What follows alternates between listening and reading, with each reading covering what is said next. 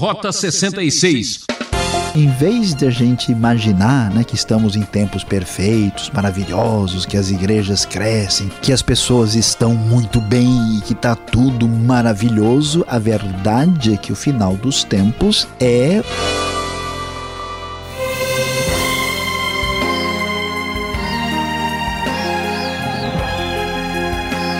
O caminho teológico dos 66 livros da Bíblia, Rota 66. O programa de estudo bíblico que faz um verdadeiro rally pelas páginas das Escrituras Sagradas. Esta é a série Evangelho de Lucas, hoje observando o capítulo 18. E o professor Luiz Saião vai abordar o assunto Tudo pelo Reino. Você já pensou na importância deste acontecimento? Vamos ver que Jesus apresenta o reino de forma prática e concreta. Esta realidade começa de fato com um compromisso pessoal. Você está preparado para assumir este status? prezado ouvinte do Rota 66, você já está percebendo que o tema, desde o capítulo 17 de Lucas, é o reino de Deus, o reino que está se manifestando e agora Jesus vai começar a falar sobre as características daqueles que querem fazer parte desse reino. O que alguém daria por um reino? A famosa história do rei antigo que disse: Meu cavalo por um reino. Será que aqui nós temos alguma coisa semelhante? Tudo pelo reino? Esta é a expressão que sintetiza a compreensão do capítulo 18. Vamos entender o que, que está realmente acontecendo. Jesus começa logo no início do capítulo a contar aos discípulos uma parábola para lhes ensinar sobre a importância da oração persistente. Ele disse o seguinte: em certa cidade havia um juiz que não temia a Deus, nem se importava com os homens, e havia naquela cidade uma viúva que se dirigia continuamente a ele, suplicando o seguinte: Faze-me justiça contra o meu adversário. Naturalmente, como se poderia esperar, o juiz não deu atenção àquilo, mas finalmente ele afirmou o seguinte: Embora eu não tema a Deus, nem me importe com os homens, esta viúva está me aborrecendo, vou fazer-lhe justiça para que ela não venha mais me importunar. E Jesus então prossegue dizendo: Ouçam o que diz o, ju o juiz injusto. Acaso Deus não fará aos seus escolhidos que clamam a Ele dia e noite? Da mesma maneira, continuará fazendo-os esperar? Eu lhes digo, ele lhes fará justiça e depressa, contudo, quando o Filho do Homem vier, encontrará fé na terra. O que que Jesus está nos falando aqui na questão ligada ao reino. Ele está falando sobre paciência e esperança. O problema é saber quem é o rei. Muitas pessoas, quando vão falar com Deus, falam como se eles fossem os senhores e os reis. Deus poderia responder a nossa oração imediatamente, mas ele deseja muitas vezes que esta oração seja mais demorada. Deus, portanto, nos ensina a importância da persistência para mostrar o valor da paciência associada à esperança. Portanto, precisamos abrir mão dessa nossa desesperança e da nossa ansiedade, entregá-las por causa do reino tudo pelo reino, sim. Na verdade, Deus é Deus e nós não podemos tomar o lugar que lhe é devido, ele é o rei. Jesus prossegue e começa a falar uma sobre outra parábola contra aqueles que confiavam na sua própria justiça e desprezavam os demais. Ele disse que dois homens subiram ao templo para orar. Um era fariseu e o outro publicano. Você deve se lembrar que o publicano era uma espécie de cobrador de impostos que era judeu e cobrava imposto do seu próprio povo para os estrangeiros, os romanos, e a sua fama, a fama desses homens era a pior possível, porque além de aceitarem um emprego para o prejuízo do seu próprio povo, eles também eram percebidos como desonestos. Então, o que acontece? O fariseu, que é o religioso formal, em pé, orava da seguinte maneira: Deus, eu te agradeço porque não sou como os outros homens, ladrões, corruptos, adúlteros, nem mesmo como esse publicano. Jejuo duas vezes por semana e dou o dízimo de tudo o que ganho. Mas o publicano ficou à distância, nem ousava olhar para o céu, mas ele batia no peito, dizendo: Deus tem misericórdia de mim, que sou pecador. E Jesus então surpreende a todos, dizendo: Eu lhes digo que este homem, isto é, o publicano e não o fariseu, foi para casa justificado diante de Deus, pois quem se exalta será humilhado, e quem se humilha será exaltado é necessário para fazer parte do reino ter convicção de pecado e entregar nossa arrogância e nossa justiça própria. Devemos entregar a justiça própria e entregar tudo pelo reino. O texto prossegue dizendo que o povo começou a trazer criancinhas para que Jesus tocasse nelas. E você sabe, crianças tantas vezes são desprezadas, pois é, e os discípulos não eram diferentes. Eles estavam repreendendo quem assim procedia. Mas Jesus chamou a si as crianças e disse: Deixem vir as mim, deixem vir a mim as criancinhas e não as impeçam, pois o reino de Deus pertence aos que são semelhantes a elas.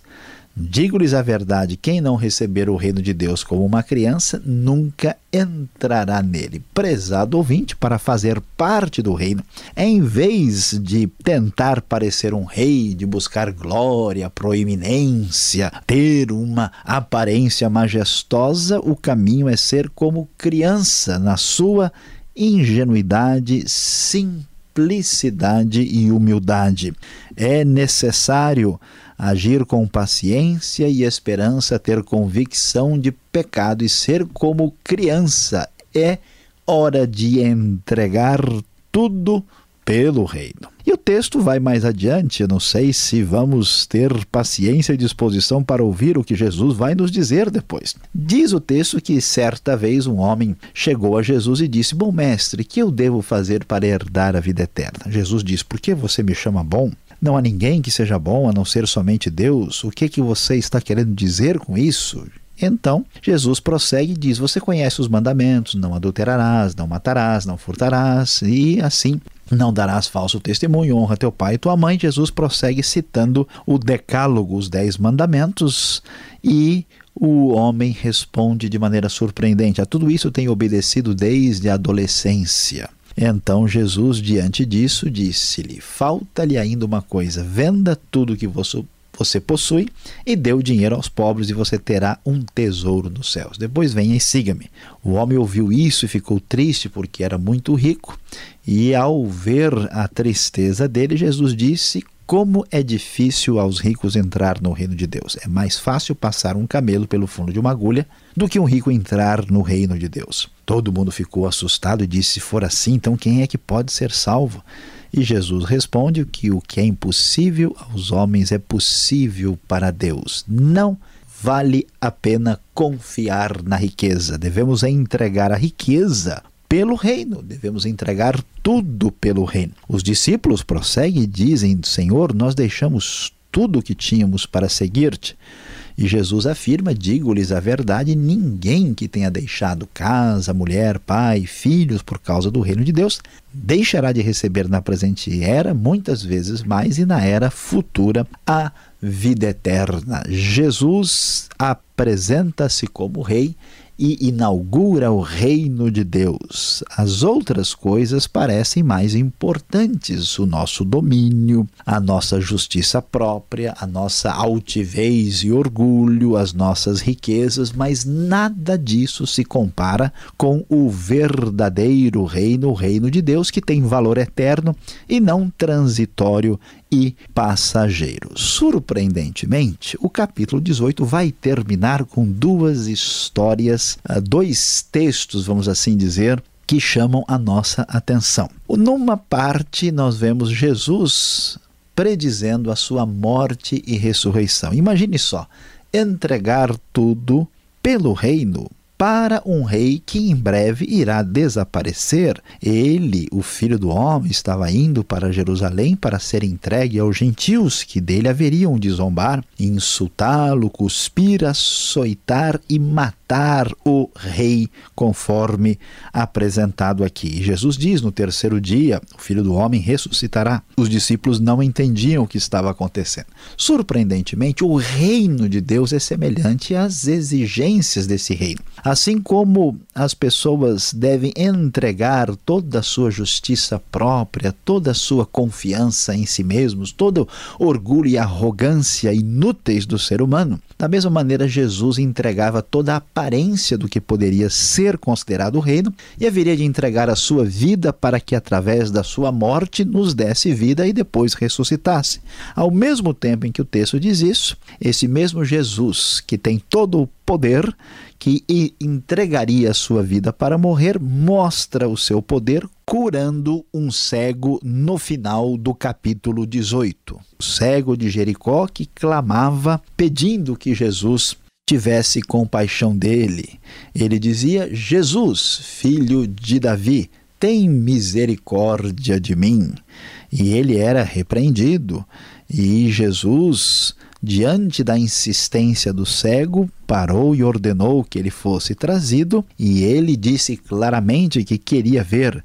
Assim Jesus o curou e todo o povo viu isso e deu louvores a Deus. Jesus mostra o perfil do seu reino, com todo o seu poder. E é muito interessante observar que o texto faz questão de dizer que o cego está chamando filho de Davi, que significa que Jesus é o Messias esperado, é o Rei dos Reis. Este Rei dos Reis, capaz de curar o cego, capaz dos milagres extraordinários, capaz de ressuscitar os mortos, entrega a sua vida livremente para nos dar salvação e vida eterna. Meu prezado ouvinte, da mesma maneira deve ser o nosso procedimento. Deus, através de Cristo Jesus, entregou tudo pela nossa salvação para que tivéssemos vida eterna. Agora é hora de abrirmos mão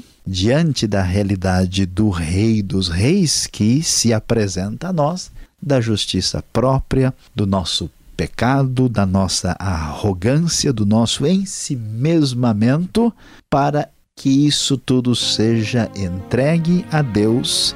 Afinal de contas, devemos entregar tudo pelo Reino.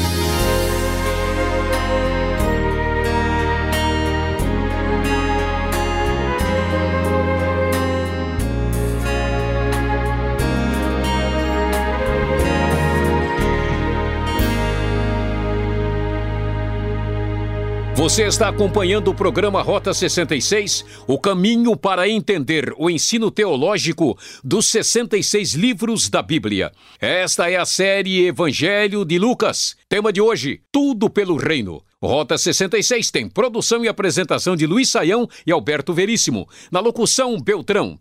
Participe, escreva para rota66 arroba transmundial.com.br ou caixa postal 18.113 CEP 04626-970 São Paulo, capital. Fique agora com perguntas e respostas.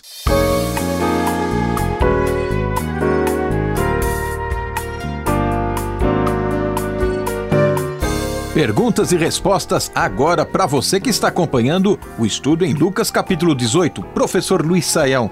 Vamos então à primeira questão. Se Jesus está ensinando sobre o reino, por que ele inicia o capítulo 18 falando sobre oração? Alguma relação aqui?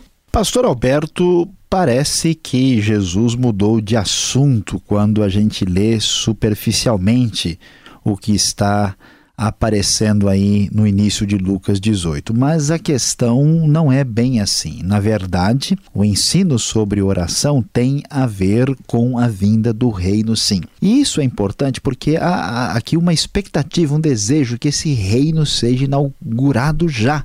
Jesus precisa ser o rei, ah, eles precisam vencer os inimigos e os romanos, as coisas precisam entrar nos eixos, cada coisa no seu lugar, e é necessário que o reino chegue. No entanto, o plano de Deus é diferente dos planos humanos e então ficar esperando o reino é angustiante.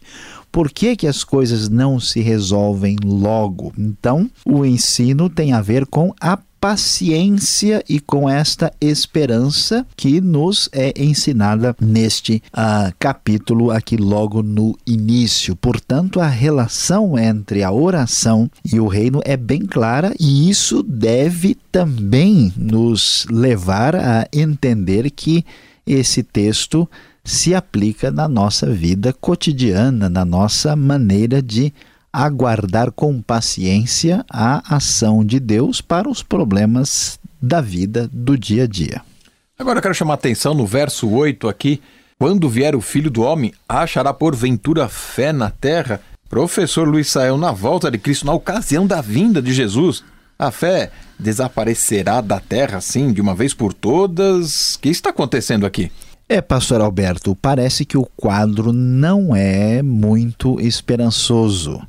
É muito possível que a leitura correta desse texto não deve ser a ideia de que quando Cristo vier não haverá mais nenhum tipo de fé, porque isso implicaria em que a igreja não existe mais e que não há pessoas que creem. Mas parece que esta fé persistente de qualidade mais aí superior, que esta esperança contínua vai estar muito mais rara, indicando a mesma ideia que no final dos tempos vai haver uma queda da qualidade dos cristãos, vai haver uma apostasia.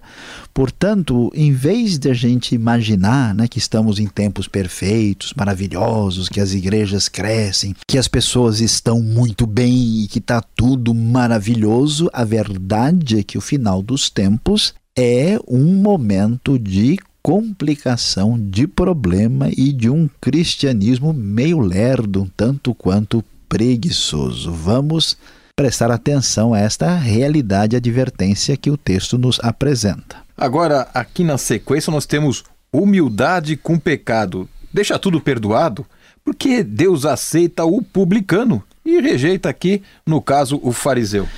É, não é bem essa maneira de encarar a, o ensino do texto, né? algumas pessoas pensam isso, né? Olha, eu vou ser humilde, bonzinho, né? Mostrar aquele comportamento assim de oração bem humilde que está tudo certo. O, o, o, problema não é que o publicano estava ah, mostrando ali uma atitude humilde na oração, ele estava de fato arrependido. Então, se a pessoa vive no pecado e depois vem dar uma de humilde, não pense que isso eh, será devidamente recebido por Deus. Não é o caso. O fariseu viveu de maneira a confiar na sua própria justiça e contra a vontade de Deus. O publicano, ele se arrepende e muda de vida e recebe a benção de Deus. Então Deus aceita o publicano como ele aceita qualquer pessoa que se arrepende e busca o seu perdão e a sua graça.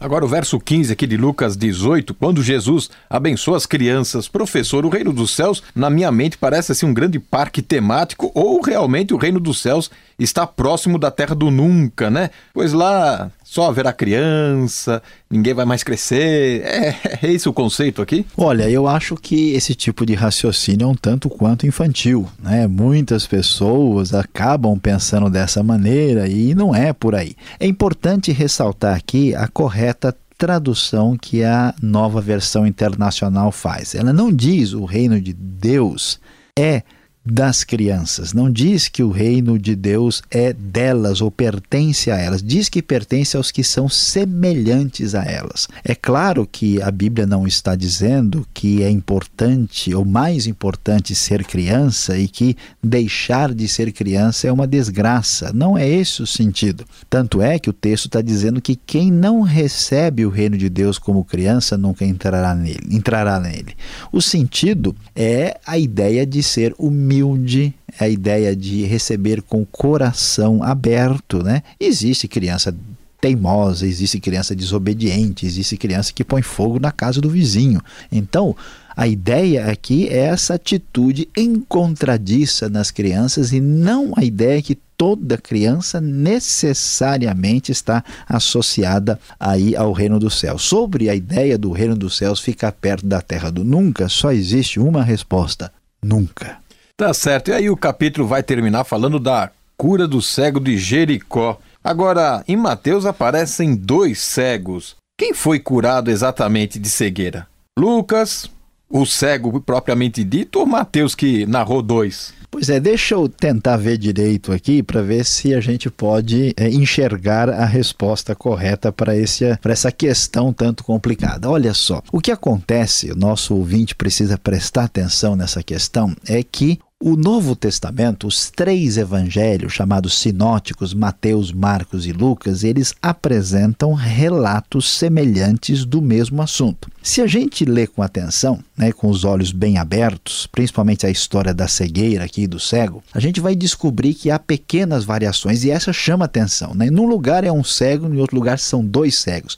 Por que, que isso acontece? Porque os evangelhos apresentam um relato seletivo com certeza, dois cegos foram curados, mas para os propósitos de Lucas, ele quis focalizar especificamente um cego. Então, na verdade, o único cego mesmo era o cego de Jericó, que aliás nem cego não é mais, porque ele já foi curado e está enxergando conforme mostra o texto. Então, nem Mateus, nem Lucas, nem o próprio cego, depois da explicação, todo mundo estará enxergando perfeitamente a compreensão da distinção entre os relatos dos evangelhos sinóticos.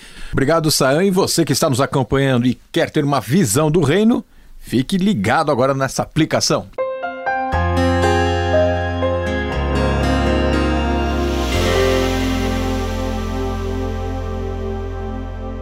Hoje no Rota 66 você caminhou pelo capítulo 18 do Evangelho de Lucas. É, prezado ouvinte, tudo pelo reino foi o nosso tema.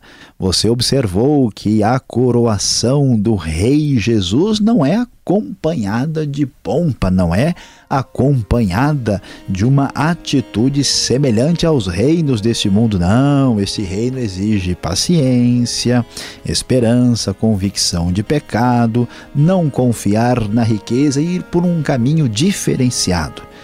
Preste bem atenção e veja aqui a nossa aplicação. O reino de Deus nos convida a um compromisso real. A verdade é que para fazer parte do reino é preciso uma entrega total. O programa Rota 66 de hoje termina aqui. Voltaremos, como sempre, nesta emissora e horário para a continuação deste estudo. Contamos com a sua audiência, ok? Rota 66 é uma realização transmundial. E visite o site transmundial.com.br e aquele forte abraço e até o próximo encontro nosso aqui no Rota 66.